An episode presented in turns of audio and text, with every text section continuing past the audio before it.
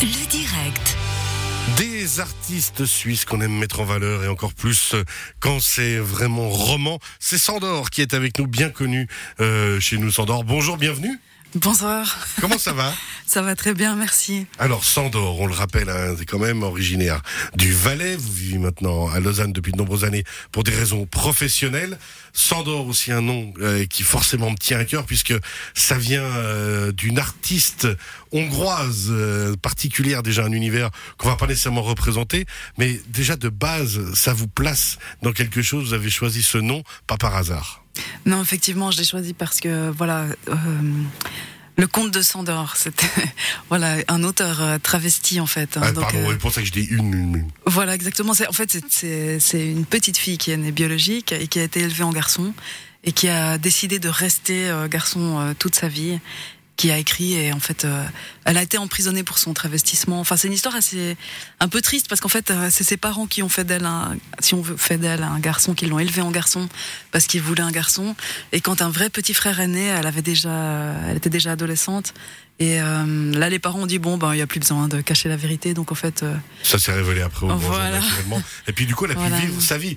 Alors, de nouveau, c'est assez intéressant, hein, ce double, ce double personnage, parce que c'est, on va le dire honnêtement, un peu de vous là-dedans. Alors, je dis pas que vous êtes un travesti, il y a maman à côté. J'ai pas envie qu'elle me lance des trucs dessus, mais, mais alors, honnêtement, quand on, on lit les articles sur vous, quand on vous connaît, quand on vous rencontre, on voit quelqu'un de frais, de dynamique, de heureux. On découvre que votre emoji préféré, c'est l'emoji qui fait la fête. Et, et on, sait, on, on découvre que vous adorez aller au lac, vous adorez sortir, voir du monde, vous détestez la solitude. Et dans- vous êtes bien au courant, hein, bien informé, on je bosse vois. un petit peu quand même. Mais à l'inverse, des chansons avec quand même toujours une certaine mélancolie. Oui, parce que en fait, pour moi, écrire, c'est aussi un exutoire. hein. Je crois que si je suis si heureuse dans la vie, c'est aussi parce que Vous- je sors vous tout. euh, voilà.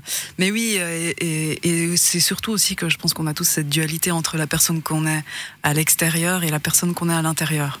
Et le, le monde intérieur, voilà, c'est ce qui ressort dans ma musique. Alors justement, est-ce que vous pensez, vous, vous avez trouvé votre voix, les artistes trouvent généralement leur voix là-dessus. Euh, vous pensez comment on fait quand on n'est pas artiste comme moi On pourrait tous, on devrait tous avoir un exutoire, quelque chose qu'on trouve de cette manière-là? Je sais pas si tout le monde en a besoin, mais euh, je, je le souhaite en tout cas à tout le monde parce qu'effectivement ça fait du bien, c'est une chance euh, d'avoir euh, ce moyen-là en fait d'évacuer aussi et, euh, et ça peut donner des belles choses, donc c'est ça qui est bien. Après, la course à pied fait un super effet aussi, Ouais, Chacun son truc, quoi. chacun son Les truc camps ouverts clairement. ce week-end, enfin avec modération. Voilà. Ce nouveau titre que vous sortez il y a quelques semaines maintenant, 200 mètres, avec un clip qu'il faut absolument voir parce que dans le clip, c'est le vélo de votre enfance, le vélo de votre grand-papa que vous avez, qui, qui, qui vous avait offert retravailler spécialement pour vous, et surtout le chemin est symbolique parce que le chemin du clip, on voit que le vélo, le chemin et la neige, bah, c'est ces 200 mètres de la maison de grand-papa, c'est bien ça? Voilà, exactement. En fait, euh, l'i- l'idée, c'est les 200 mètres sur lesquels euh, j'ai joué enfant, 200 mètres de goudron sur mon vélo.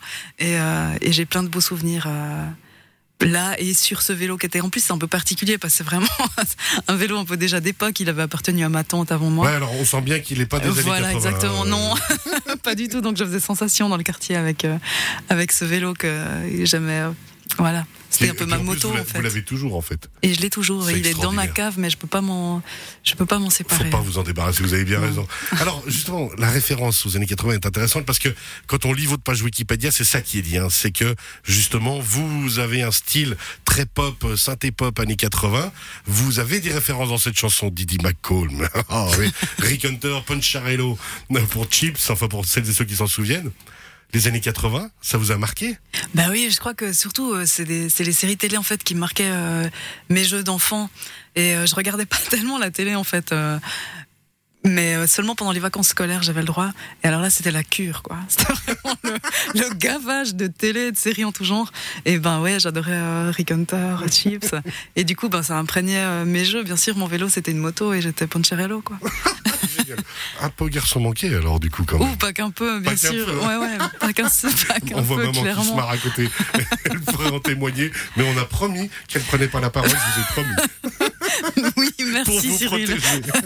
200 mètres, on en parle, mais surtout, on va l'écouter maintenant. C'est parti. 200 mètres, s'endort sur Radio Chablais.